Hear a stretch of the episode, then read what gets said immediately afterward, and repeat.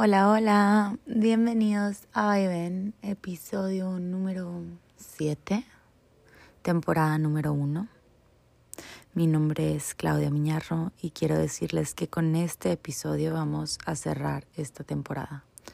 Realmente yo creo que la siguiente semana, ya que es Navidad y luego viene Año Nuevo y así, quiero enfocarme mucho en definir bien ciertas metas o propósitos que me quiero poner para el año que entra, entonces no quiero tener trabajo para enfocarme 100% en mí. Siento que es un tiempo en donde tienes que hacer mucha introspección y definir muchas cosas para empezar con el enfoque al 100% el año que viene.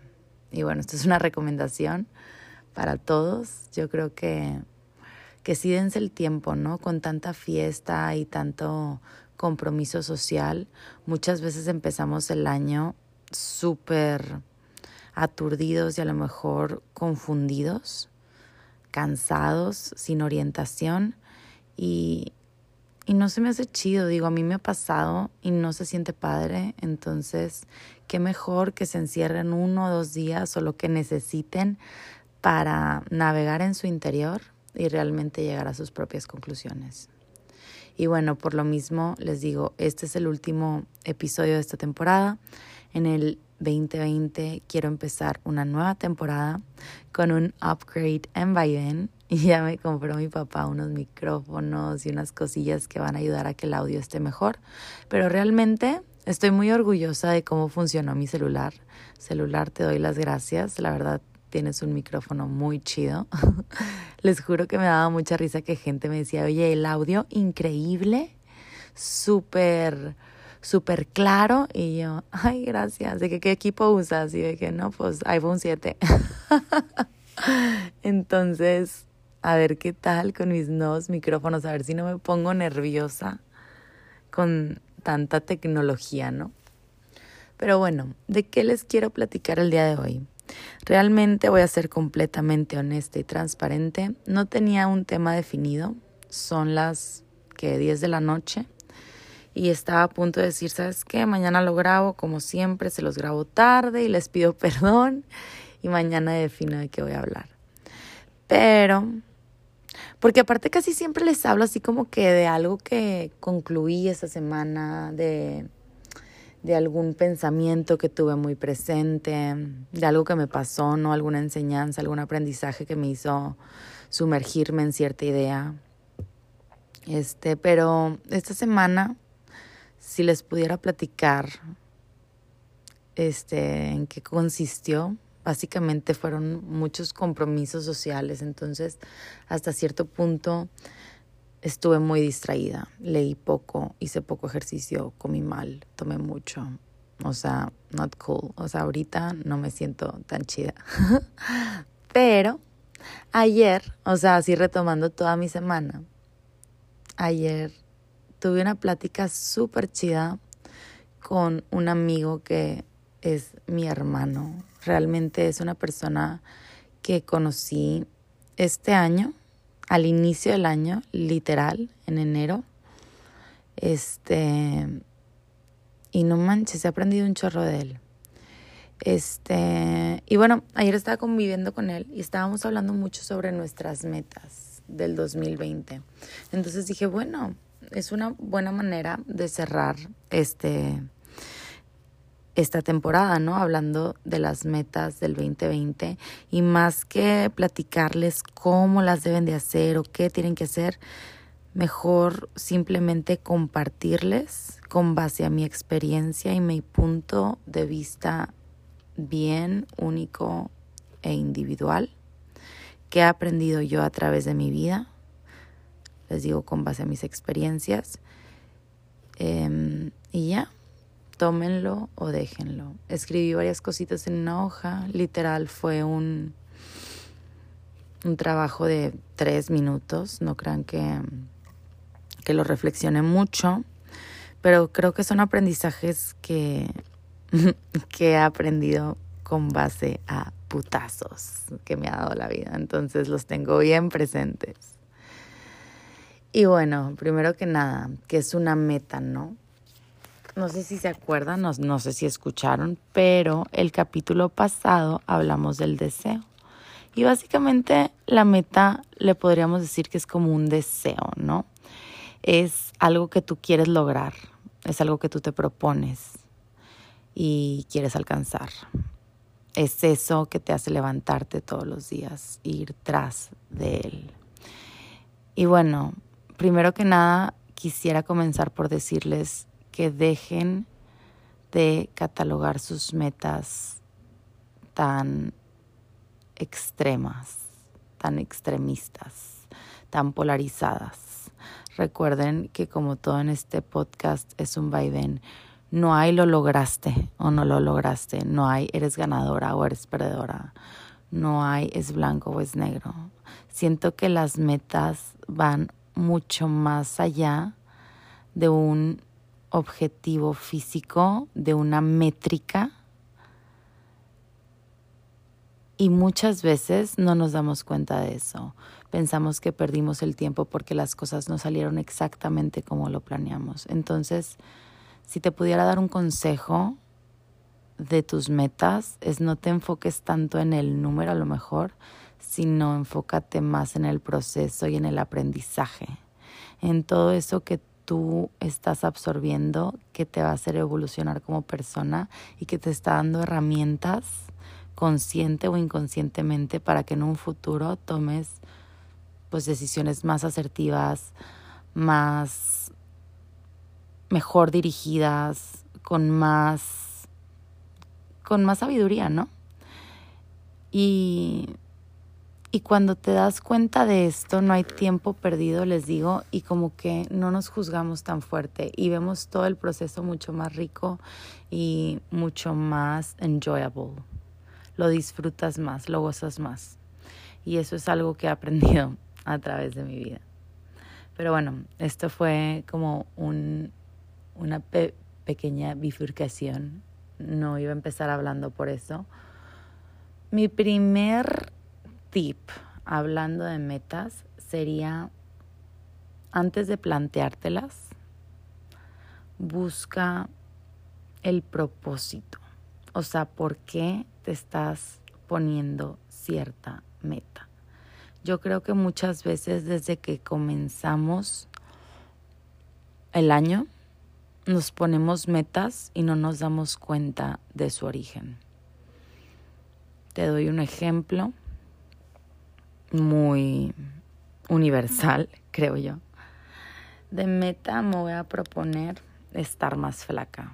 Eso es universal para las mujeres, ¿no? Enflacar o estar más fit o más buena, ¿no?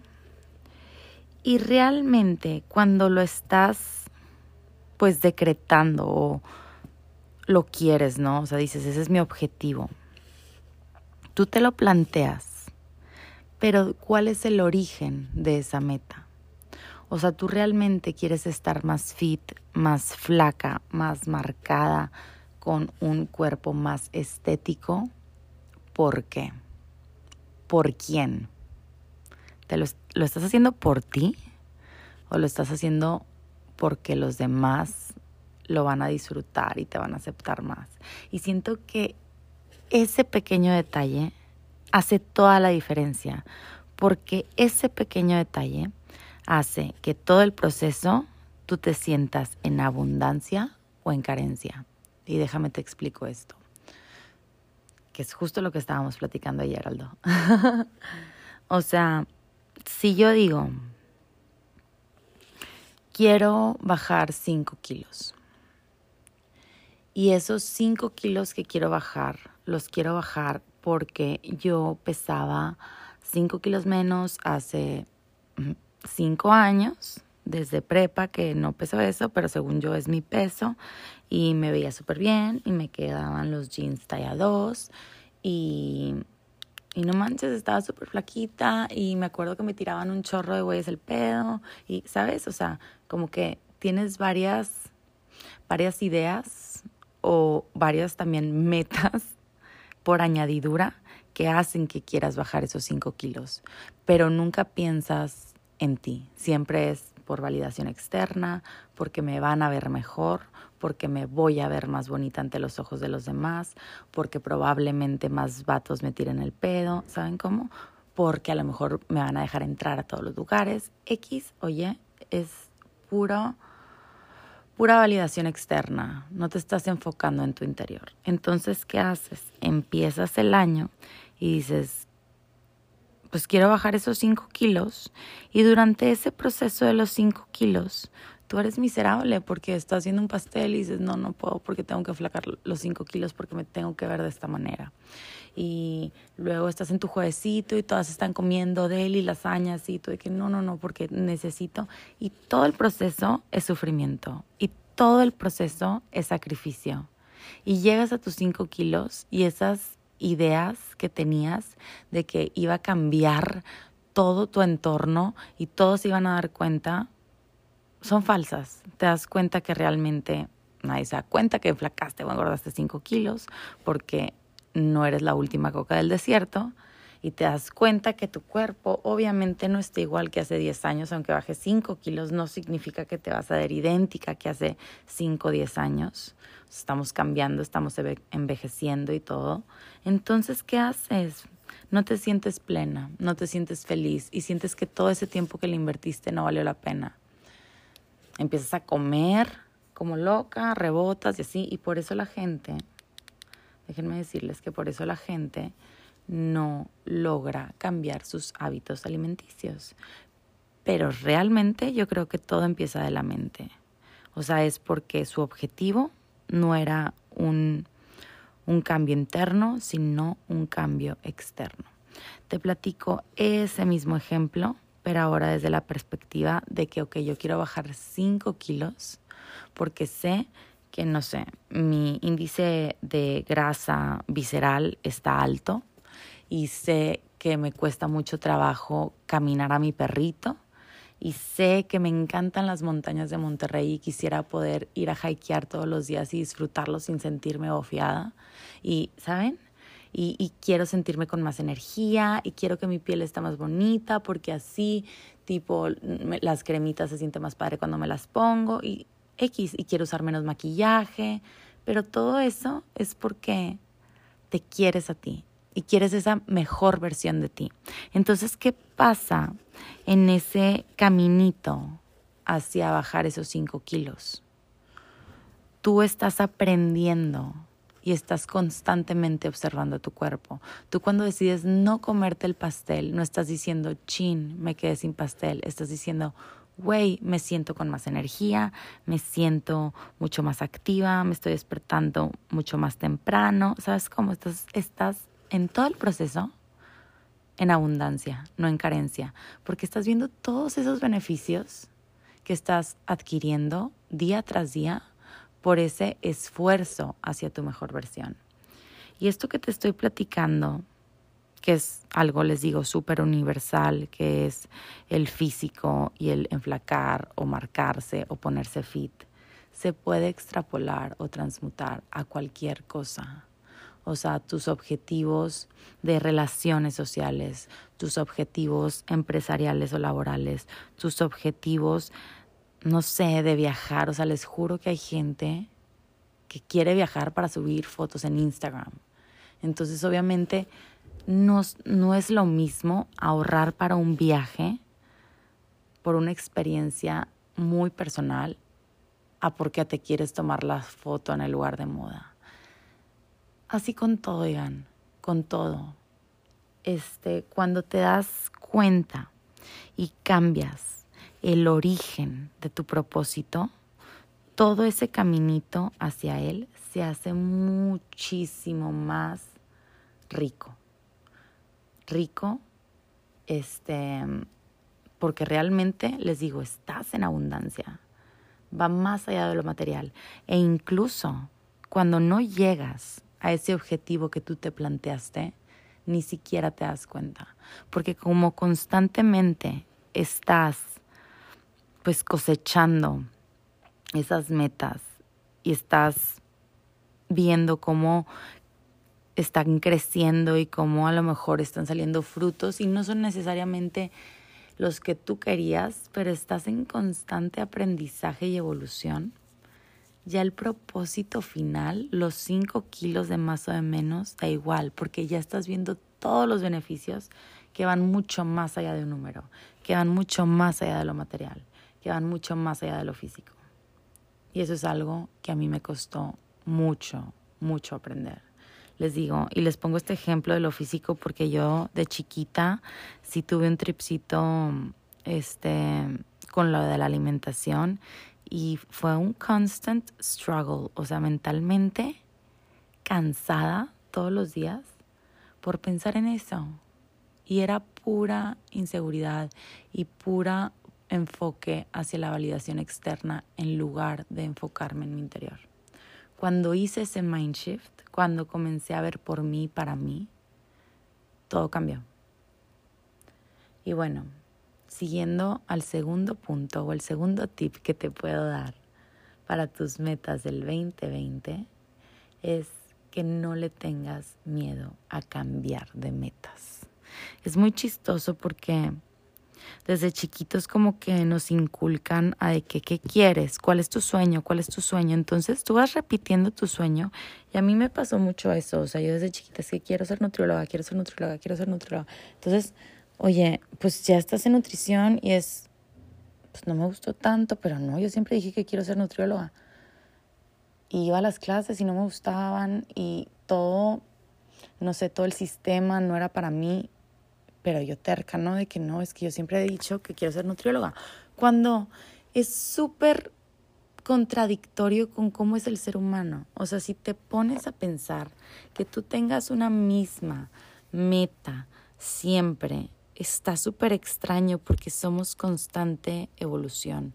Entonces, si el ser humano está constantemente cambiando y nos estamos conociendo más y más y más, ¿por qué tendríamos que tener la misma meta siempre? O sea, claro que puede evolucionar. No te ganches con una idea y no te sientas mal por cambiarla. A mí me pasó también, después de que me salí de nutrición, les digo, yo siempre, aunque me cueste, de algo sí estoy orgullosa, que es de que no, no me voy a ganchar, let it fucking go, y de que sí, sí hago lo que me dicta mi corazón, por así decirlo. Obviamente después de una buena reflexión, no, no pasionalmente, ¿no? Si es razonado. Pero a mí también me pasó otro ejemplo que te puedo dar de mí. Es cuando tenía Kinema. Si no conocen Kinema, Kinema es mi estudio en donde doy mis clases ahorita de HIIT y de yoga, mis retos. Antes de que fuera algo así como que muy personal, en donde yo les doy retos y abro en ciertas fechas y así, Kinema era un estudio de yoga nada más y un estudio tradicional, ¿no? Con diferentes horarios, con diferentes maestras. Y mis amigas no me van a dejar mentir, yo le invertí un chingamadral de tiempo. Y sacrifiqué, que no me gusta usar la palabra sacrificar porque prefería este seguir en lo mío y dar mis clases y todo antes que ir a mis miércolitos o que mis juevesitos o que salir el jueves en la noche, porque yo daba clases desde las 7 de la mañana hasta las 11 y luego daba clases desde las 6 de la tarde hasta las 10 de la noche. Entonces, mis tiempos libres eran tiempos en donde pues la mayoría de la gente trabajaba y por eso me perdí muchísimos eventos sociales, muchísimos cumpleaños, festejos, este, despedidas, de todo. Entonces, cuando llego en un punto en donde digo, ya no estoy disfrutando el dar tantas clases, ya no estoy disfrutando esto que me apasiona, que me apasionaba, este, tengo ganas de cerrar. O sea, al Chile llegaba y era de que, ojalá y nadie venga a la clase de hoy porque ya me quiero ir a mi casa. O sea, ya sentir eso, ya sentir esa monotonía dentro de lo que yo consideraba mi pasión fue que ni de chiste. Em, pero al mismo tiempo estaba tan aferrada al proyecto que decía, no, güey, o sea, ¿cómo lo voy a cerrar? ¿Cómo lo voy a cambiar? Si he sacrificado tanto por llegar hasta donde estoy, ¿no? Y es algo muy fuerte, o sea, es algo muy fuerte porque porque pues obviamente sí le invertiste un chorro de tiempo, pero les digo, es cambiar esa idea, regresando al punto anterior, y verlo como que pues güey, no fue un sacrificio, fue un chorro de aprendizaje y realmente gracias a ese kinema les digo, ahorita me puedo lanzar a hacer el proyecto que yo quiera y neta que no me da miedo, neta que siento que tengo las herramientas para sacarlo y, sin pensarlo dos veces y me siento súper preparada para hacer muchas cosas. Entonces, pérdida de tiempo no fue, ¿no? Pero sí me costó trabajo por el hecho de que pues al final del día hubo tiempo invertido, ¿no? Si te puedo dar un consejo es que no te dé miedo cambiarlo. Yo lo cambié, lo modifiqué, lo reflexioné y ahorita estoy dando algo distinto, estoy dando hit, sí doy yoga cuando se me antoja, me regresó mi pasión por el yoga y encontré un nuevo proyecto que me hace súper feliz y otros proyectos que puedo emprender al mismo tiempo porque ya tengo más tiempo libre. Entonces, no te ganches, no sientas que es tiempo perdido. Si quieres cambiar de proyecto después de dos, tres, diez, quince años, se vale y está bien no tengas miedo al cambio, porque tú eres cambio constante. Tip número 3. No pongas todos tus huevitos en una canasta. Don't put your eggs in one basket. Y es súper verdad también. Este, yo creo, esto es un pensamiento muy personal, pero sí lo he leído con varios, varios artistas independientes. O sea, sí, sí lo he escuchado varias veces.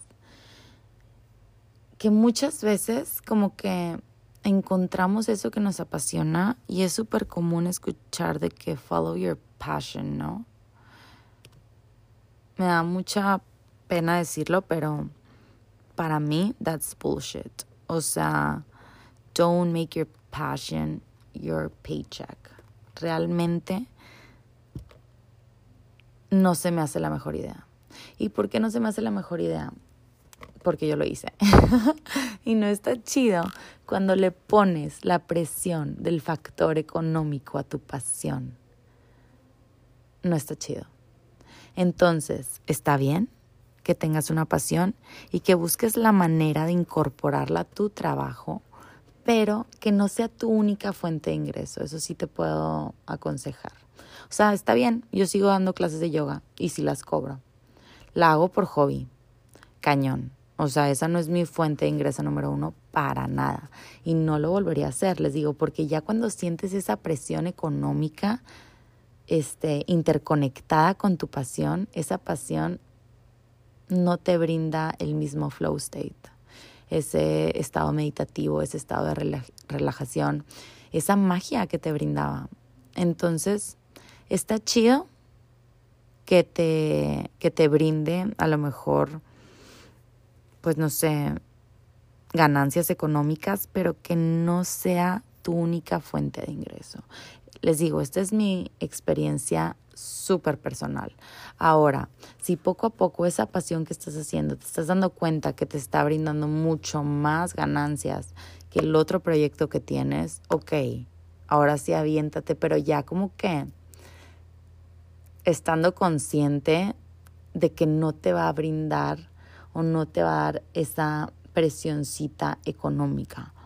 E incluso me atrevo a decir que aunque seas un crack y estés haciendo muchísima lana, trata de también tener un side biz. O sea, un side biz que no tenga que ver con tu pasión por lo mismo de que no está chido que le pongas todo, todo, todo, todo en todo el peso a una canasta.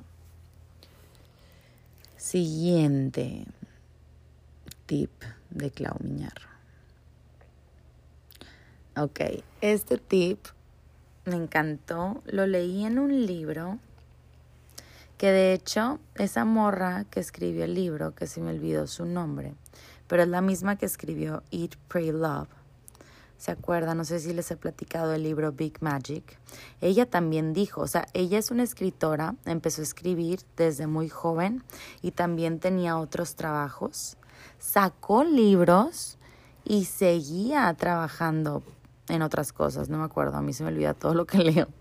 Seguía trabajando y hasta que le pegó el de Eat, Pray, Love, que creo que fue su tercero o algo así, ya dejó su otro trabajo. Pero estuve escribiendo años y años y años y ella también es una de las personas que yo he leído que te recomiendan de que AIDS don't make your passion your paycheck, al menos que seas ya de que un crack, súper cabrón. Pero ella también te dice que tienes a la hora que, que eliges tus metas o qué vas a hacer, en qué te vas a enfocar, a qué le vas a invertir tu energía del día a día. Tienes que pensar como en el worst case scenario. O sea, muchas veces cuando elegimos una meta en nuestra mente, nos pintamos así como que una historia perfecta de cómo va a salir perfecto y cómo lo vamos a gozar y cómo todas las actividades que voy a hacer hacia ella van a estar súper chingonas cuando realmente es que también va a haber veces en donde no vas a estar motivado, en donde te va a dar flojera, en donde vas a estar cansado, en donde las cosas no van a salir como tú querías, en donde, no sé, vas a hacer un proyecto y va a estar mal y lo vas a tener que volver a empezar desde cero. Va a pasar, va a pasar y cuando pase eso, tiene que haber ese tipo, ese drive de me encanta esto que estoy haciendo o me apasiona esto que estoy haciendo y estoy aprendiendo este proceso y, y esto que estoy haciendo que no me importa el, el beneficio tangible. O sea, tú piensas de que, ok, esto que estoy haciendo, imagínate que no te pagaran. Como quiera lo harías.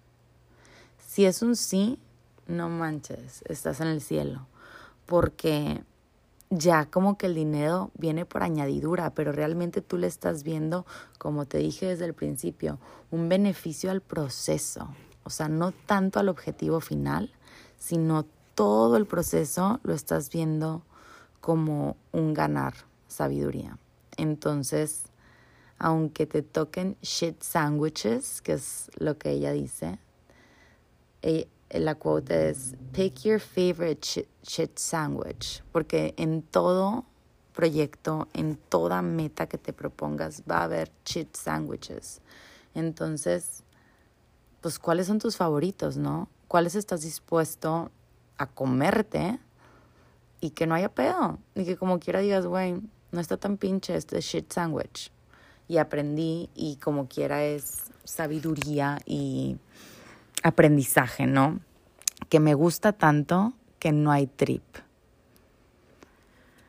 Otro consejo que te puedo dar, que me encanta este consejo y cuando lo leí también fue que, güey, sí es cierto, que no te dé miedo que tu trabajo no sea original, porque si te puedo decir un secreto que nadie sabe y todo mundo debería saber es que la originalidad está muerta.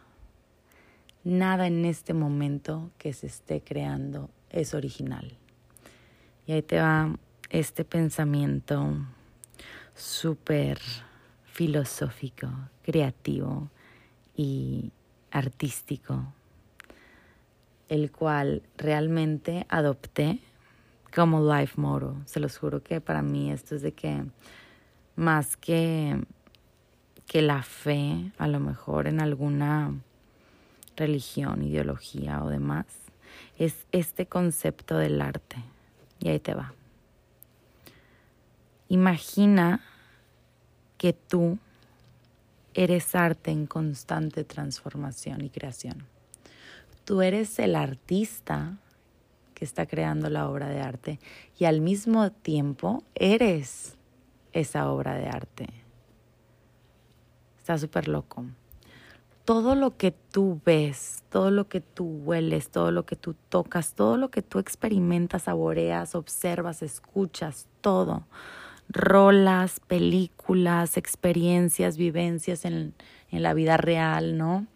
Este, podcasts, tus relaciones sociales en el trabajo, con tu familia, con tus amigos, con el güey que te cruzas en el Oxxo, con el vato que te ayuda en la gasolinera, todo, todo, todo, todo lo que tú estás constantemente absorbiendo es información y es arte. Es arte que tú estás consumiendo como artista. Al mismo tiempo, tú estás creando arte constantemente, aunque no quieras, aunque tu trabajo sea de lo más monótono, eres arte.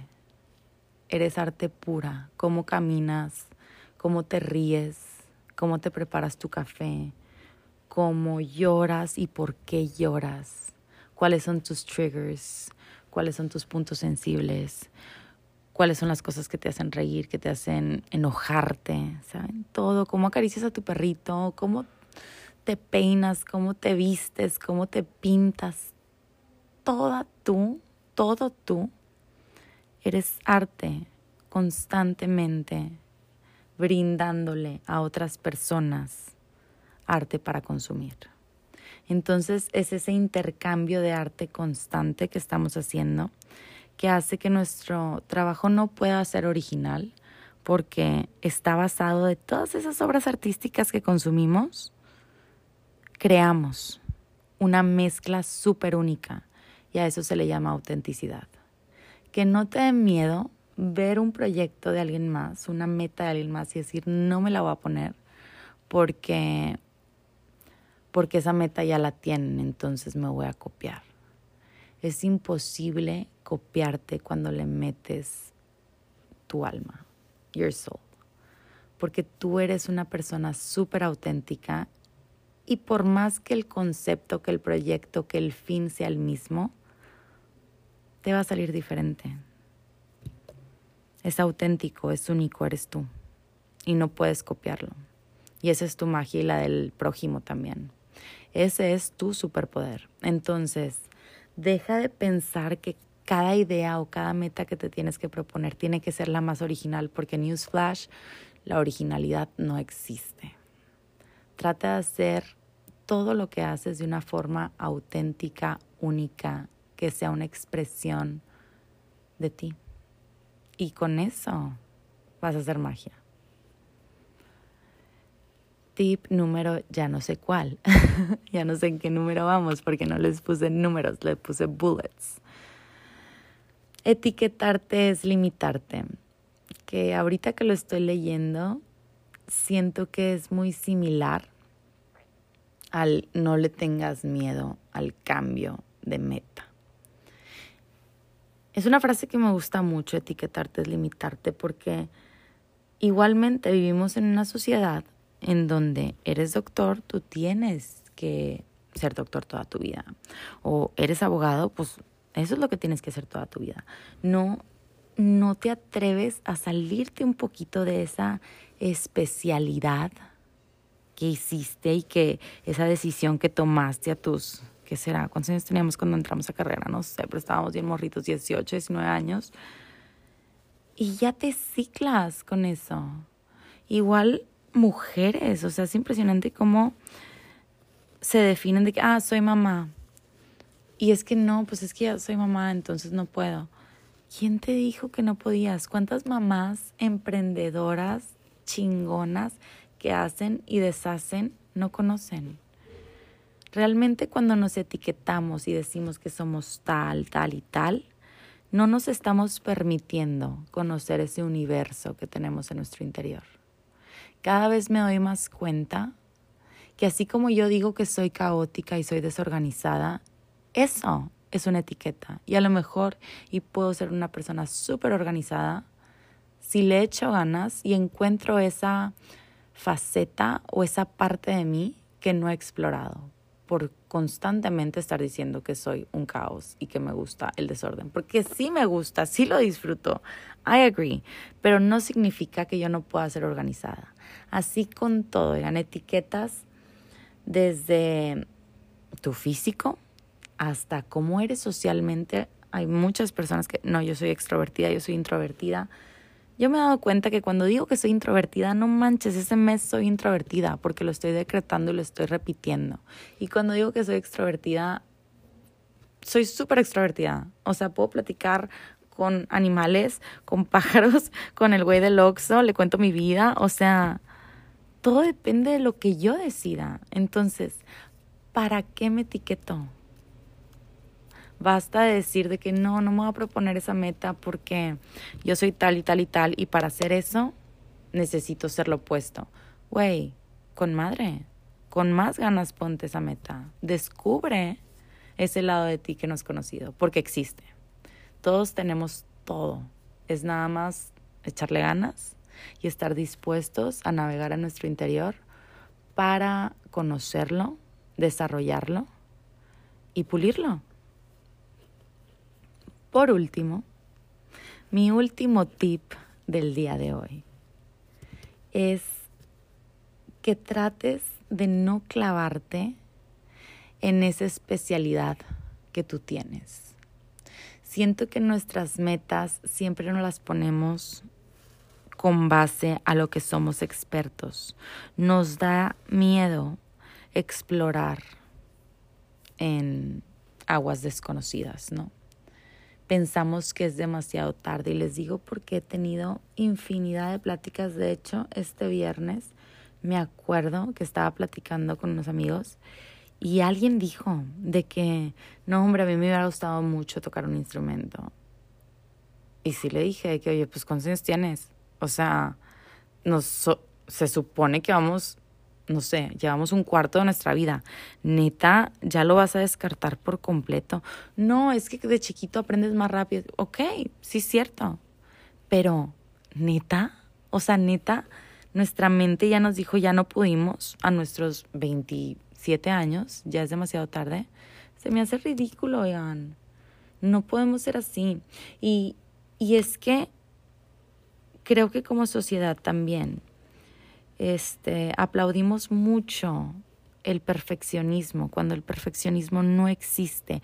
Y no porque no seas el mejor significa que no eres bueno. Y otra cosa muy importante es que esas habilidades diferentes que a lo mejor y no eres ni el mejor ni el peor y puedes decir, pues sí, soy medio mediocre, por así decirlo, para tocar el piano, pero lo toco. Y a lo mejor y soy mm, más o menos buena en jugar basquetbol, pero pues obviamente que si juego contra una profesional me hace pomada. Y así puedo tener varias habilidades diferentes porque me di el tiempo de conocerlas y eso va a hacer que todas mis obras artísticas de esa idea de vida de, de las que les platiqué hace ratito sean mucho más auténticas porque es una mezcla súper única de habilidades que tengo. Entonces, que no les dé miedo ponerse metas súper bizarras, de que sí, voy a aprender a tocar el violonchelo, se vale, o el violín, o voy a aprender a hablar, hablar alemán. Pues sí, se vale también, o sea, no te limites, ¿qué se te antoja? O sea, cuando te plantees tus metas, neta, Quítate de esas barreras mentales y date gusto a ti. ¿Qué quieres aprender? ¿Qué te da curiosidad? Deja de pensar si te va a beneficiar en tu trabajo o en algo que quieras desarrollar que vaya hacia un beneficio económico. Date gusto a ti y te lo juro que aunque no sea completamente directo, paralelo, sí te va a ayudar a que tus proyectos, incluso empresariales, sean mucho más creativos, únicos y auténticos. Me encanta la época renacentista en donde se aplaudía mucho el Renaissance Man, que era de que eran escultores y cantaban y tocaban instrumentos y hacían mil cosas. Y ahorita siento que estamos muy enfocados a tipo ser el mejor el especialista en tal, tal, tal. Ahora, no estoy diciendo que esté mal tener una especialización, está chido, pero no es la única manera de sobresalir.